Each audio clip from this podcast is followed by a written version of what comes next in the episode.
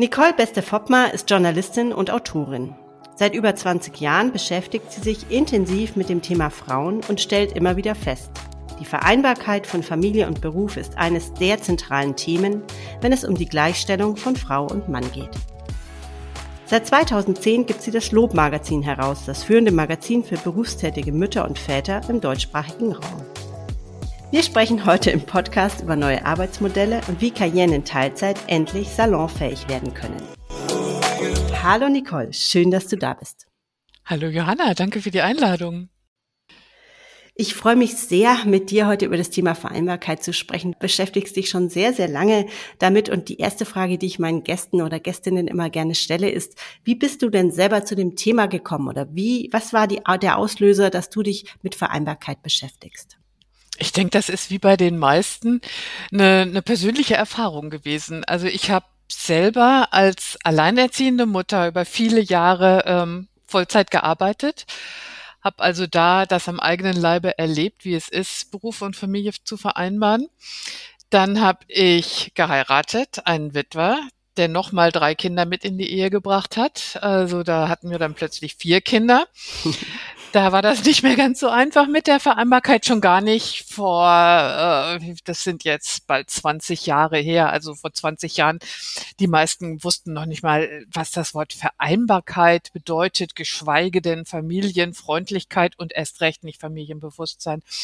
Also das, also ganz meine eigene Erfahrung, die persönliche Erfahrung und dann natürlich, so wie du in der äh, Einführung schon gesagt hast, äh, ich beschäftige mich seit vielen, vielen, vielen Jahren mit dem Thema Gleichstellung und äh, ich hatte so ein einschlagendes Erlebnis, das war, als wir den Equal Pay Day nach Deutschland gebracht haben mit den Business Professional Women. Und je länger ich mich damit auseinandergesetzt habe, also ich war damals zuständig, ähm, das Sonderheft zu entwickeln und herauszugeben, desto mehr habe ich festgestellt, das Problem tritt dann auf, also der Gender Pay Gap wird dann groß, riesig groß, zum Teil 40 Prozent, wenn die Frauen Kinder bekommen. Hm. Und von daher, damals war mir dann klar, okay, wir müssen an der Vereinbarkeit schrauben. Ja, ist eine, ein, gutes Beispiel, das du da bringst. Und ich denke auch, deine Geschichte zeigt vieles, was heute auch immer noch aktuell ist. Und du hast ja selber gerade gesagt, na ja, vor 20 Jahren oder vor, auch vor 10 Jahren war vieles vielleicht noch anders. Trotzdem habe ich das Gefühl, dass sich an manchen Punkten nicht genug tut oder dass wir einfach nicht genügend vorankommen. Heute arbeiten 66 Prozent aller Mütter in Teilzeit. Bei Vätern stagniert die Quote bei um die 7 Prozent.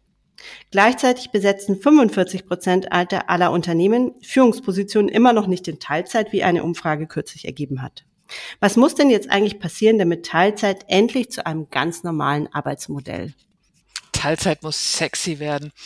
Also ähm, ich glaube, ich, oder sagen wir mal so, ich bin der festen Überzeugung, Teilzeit hat ein absolutes Imageproblem. Wenn wir von Teilzeit sprechen, ist der erste Gedanke, der uns in den Kopf kommt, okay, das ist eine dazu verdienende Mutti.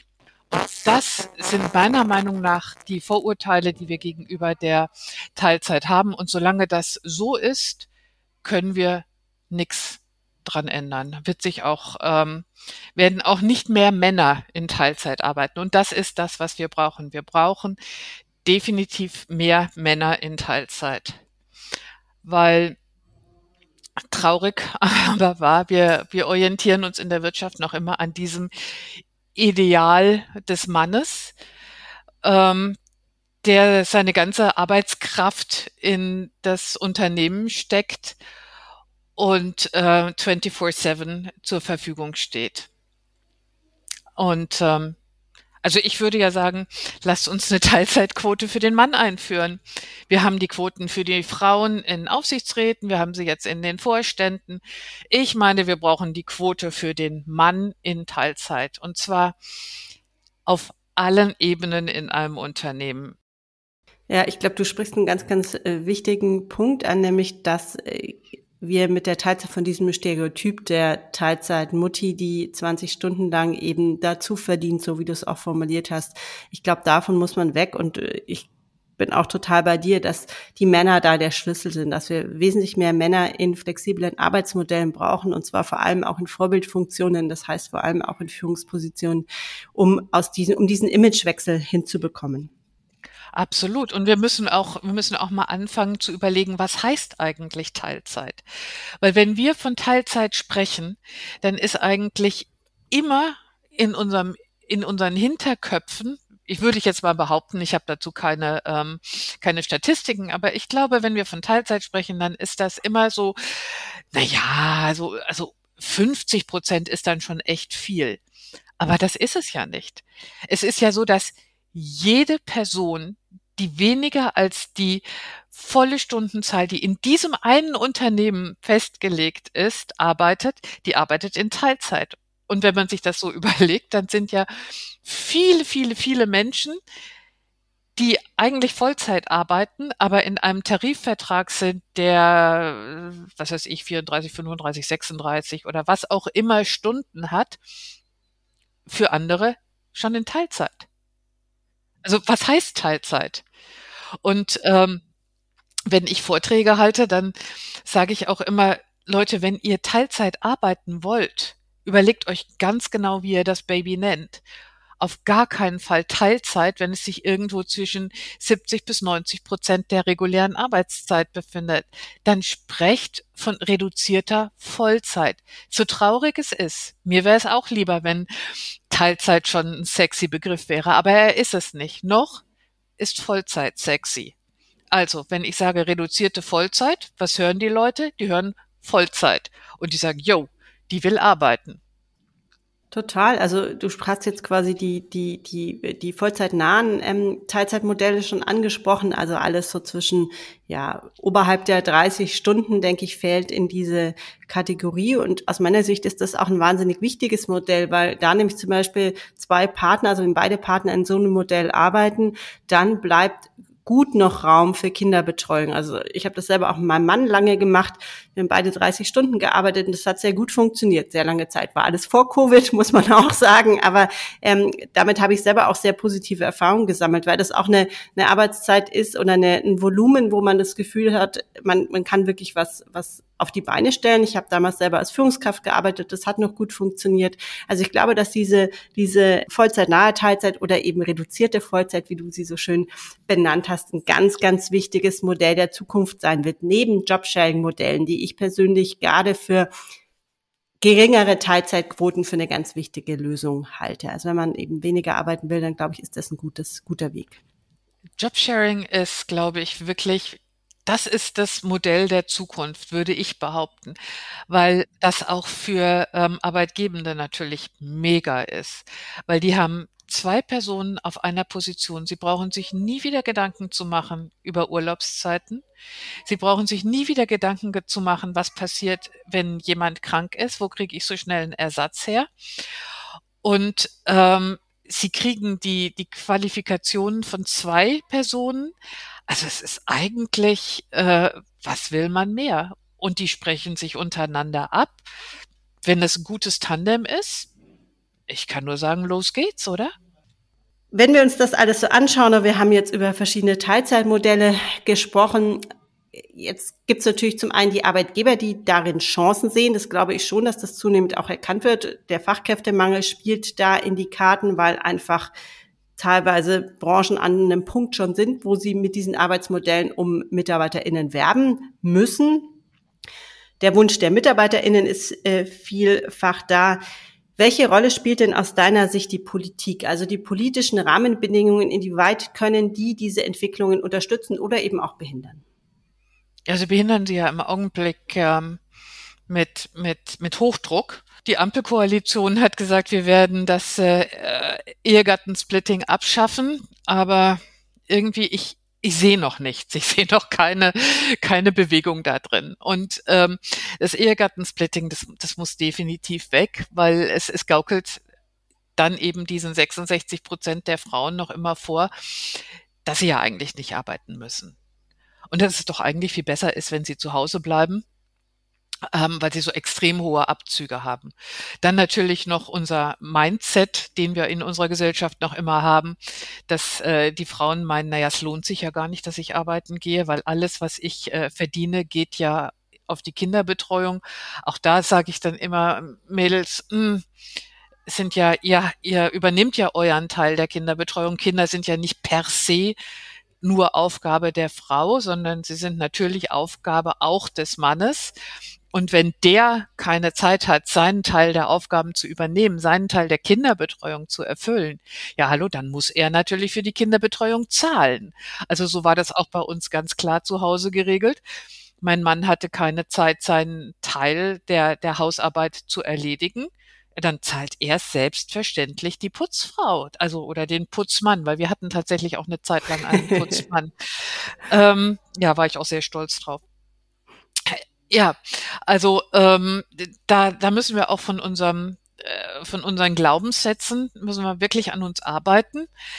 Politik, ähm, ich bin ja noch immer der Meinung, wir bräuchten jetzt endlich mehr Ganztagsschulen und zwar echte Ganztagsschulen. Nicht nur, wo die Kinder dann mittags so ein bisschen aufbewahrt werden, sondern gerne mit Unterricht ähm, am Nachmittag, gerne mit verpflichtenden AGs oder was auch immer, aber auf jeden Fall müssen die Kinder den ganzen Tag optimal betreut werden. Und wir können uns das leisten in Deutschland. es ist äh, nur auch ein Leisten wollen. Und ähm, ich glaube, was ein ganz großes Problem auch noch immer ist, ähm, sind die, die hohen Lohnnebenkosten, die wir noch immer haben. Also regulär eine ähm, Haushaltshilfe einzustellen, kostet eine Mörderkohle. Das kann sich kaum jemand leisten. Und wenn man sich das nicht leisten kann, ja, irgendjemand muss die Arbeit machen. Und in den meisten Fällen ist es halt einfach leider noch immer so, dass die Frauen weniger verdienen. Und dann geht das wieder genau das Gleiche los, was auch mit der Elternzeit immer wieder passiert, wo dann die Frauen sagen, ja, ich gehe länger in Elternzeit, weil mein Mann äh, verdient mehr. So ist das dann auch nachher, wenn es um die Hausarbeit geht. Auch da wird dann die Frau sagen, naja, dann bleib doch lieber ich zu Hause und, und oder reduziere meine Stunden, ähm, weil sonst können wir uns das nicht leisten mit der Haushaltshilfe. Also auch da müssen wir gucken. Da gibt es, gibt es tolle Sachen, die sich dann im Augenblick schon ähm, da formieren, also diese Gutscheine für die haushaltsnahen Dienstleistungen. Aber noch haben wir sie nicht. Noch haben wir sie nicht. Aber es ist definitiv, wäre auch das ein richtiger Schritt in die richtige Richtung. Jetzt haben wir über die Politik gesprochen. Also ich bin da absolut bei dir, dass da einiges getan werden muss und dass es eben auch ein Modell sein muss, das politisch gewollt und gefördert ist. Und das geht in der Regel über Besteuerung und über Rahmenbedingungen, die einfach da sein müssen. Sonst sind die Argumente ja auch ganz klar zu sagen, hey, wenn sich finanziell nicht, nicht lohnt, ja, oder wenn das Modell finanziell eigentlich sanktioniert wird, dann ist es klar, dass es eine sehr idealistische, da muss man ziemlich idealistisch sein, um zu sagen, wir machen das trotzdem.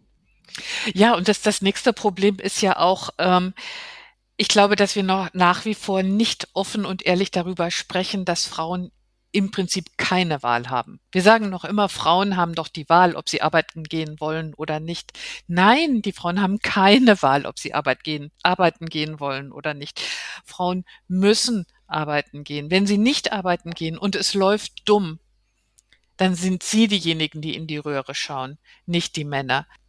Ja, super wichtiges Thema. Also ich habe da ehrlich gesagt mir selber auch, äh, bevor ich selber Kinder hatte oder jetzt eigentlich auch bevor ich jetzt aus dem aus dem Gleichverdienermodell mit meinem Mann erstmal ausgestiegen bin in Covid auch nie Gedanken drüber gemacht. Ja, also es war gar gar kein Thema, was auf meinem Monitor war. Da hat niemand mit mir drüber gesprochen oder es war auch nie irgendwo Thema. Es ist ja wirklich ein, ein Thema, das eigentlich, wenn man sich nicht, wenn man nicht aktiv danach sucht, dann fällt man, äh, stößt man gar nicht drauf. Genau, ich habe ich habe 2018 ein Buch zu dem, also das war zumindest ein äh, Teilthema. Äh, Thema ist, ähm, wie finde ich den passenden Arbeitgeber? Und ähm, da habe ich auch gesagt, also es ist alles okay, wenn man ähm, Stunden reduziert, um für die Kinder da zu sein. Meine Güte, Kinder sind nur einmal klein und es, es gibt auch nichts Schöneres, als diese kleinen Wesen aufwachsen zu sehen. Aber wenn ihr diese Vereinbarung mit eurem Partner trefft oder auch mit eurer Partnerin, es gibt ja auch Männer, die zu Hause bleiben, dann, dann setzt einen Vertrag auf. Jetzt haben wir über Politik gesprochen, über Rahmenbedingungen. Wenn wir nochmal auf die Unternehmen schauen, was denkst du denn, wir haben schon mal kurz angeteasert, so welche Vorteile haben denn Unternehmen vielleicht davon, von der besseren Vereinbarkeit von Familie und Beruf, aber was sind denn aus deiner Sicht die wichtigsten Punkte?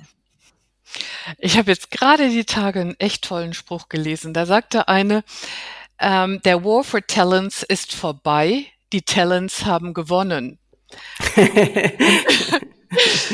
das stimmt, das stimmt. Mhm. Die Unternehmen müssen sich heute bei den Arbeitnehmenden bewerben. Es ist nicht mehr so, dass äh, sich die, die besten Talente bei den Unternehmen bewerben müssen und die Unternehmen dann sagen, oh ja, wir nehmen dich oder wir nehmen dich nicht. Nein, es ist andersrum. Die ähm, Bewerbenden gehen in die Unternehmen, die haben zum Teil ihre Checklisten dabei, die sagen, okay, bieten Sie das, das, das, das und das. Und nach dem Gespräch sagen sie, ich melde mich. Und von daher, ähm, das gekoppelt mit eben den Ergebnissen von vielen, vielen Studien, die immer wieder zeigen, dass ähm, die Arbeitnehmenden Männer wie Frauen Beruf und Familie vereinbaren wollen. Die wollen flexible Arbeitszeiten. Die wollen nicht mehr ähm, diese, diese 60 Stunden Wochen, die wollen leben.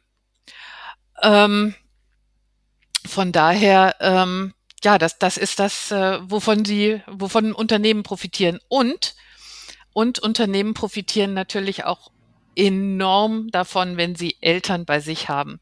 Also das, das sollte nochmal ein extra Anreiz sein, Eltern eben Teilzeit zu ermöglichen, weil ich will nicht so weit gehen, dass ich sage, Eltern sind die besseren Arbeitnehmer.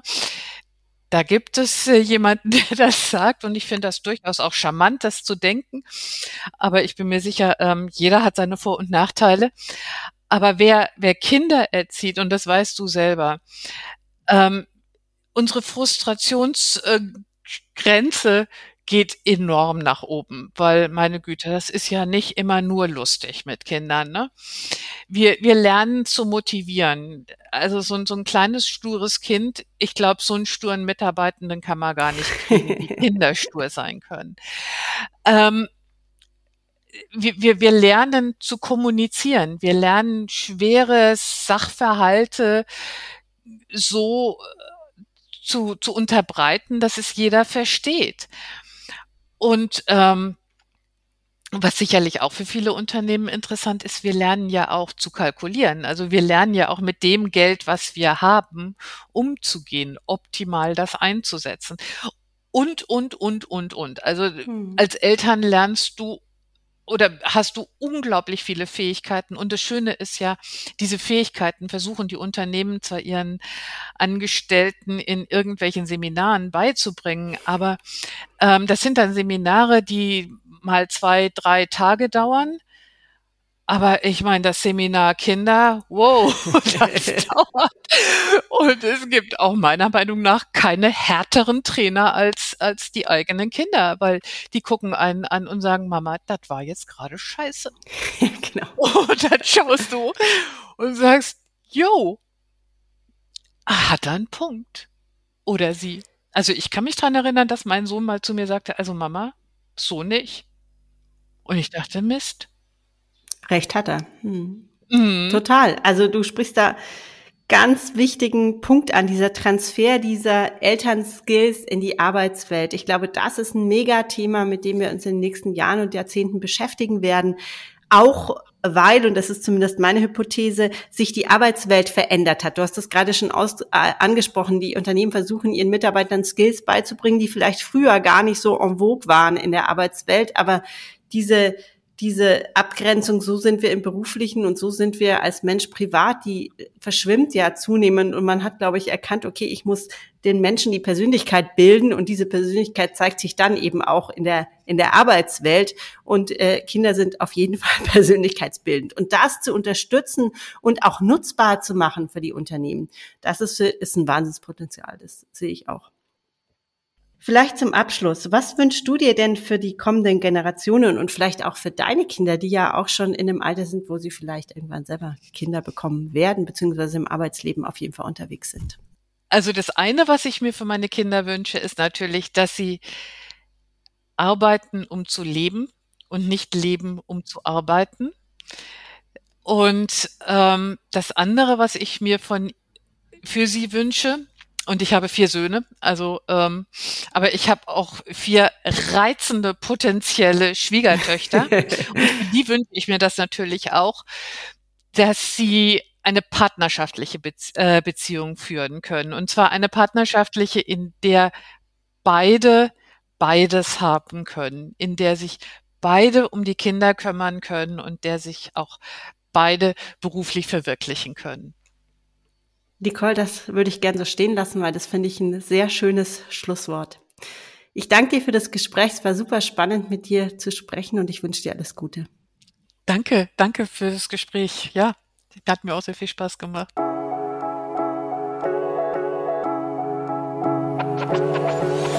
Wenn du ab jetzt regelmäßig Tipps und Wissenswertes rund um das Thema Führen in Teilzeit erhalten möchtest, dann abonniere meinen Podcast und verpasse keine Folge mehr. Und wenn dir eine Frage zum Thema unter den Nägeln brennt, schreib mir gerne eine E-Mail. Die Adresse findest du in den Show Notes. Mein Name ist Johanna Fink und ich unterstütze dich dabei, als Führungskraft in Teilzeit erfolgreich durchzustarten.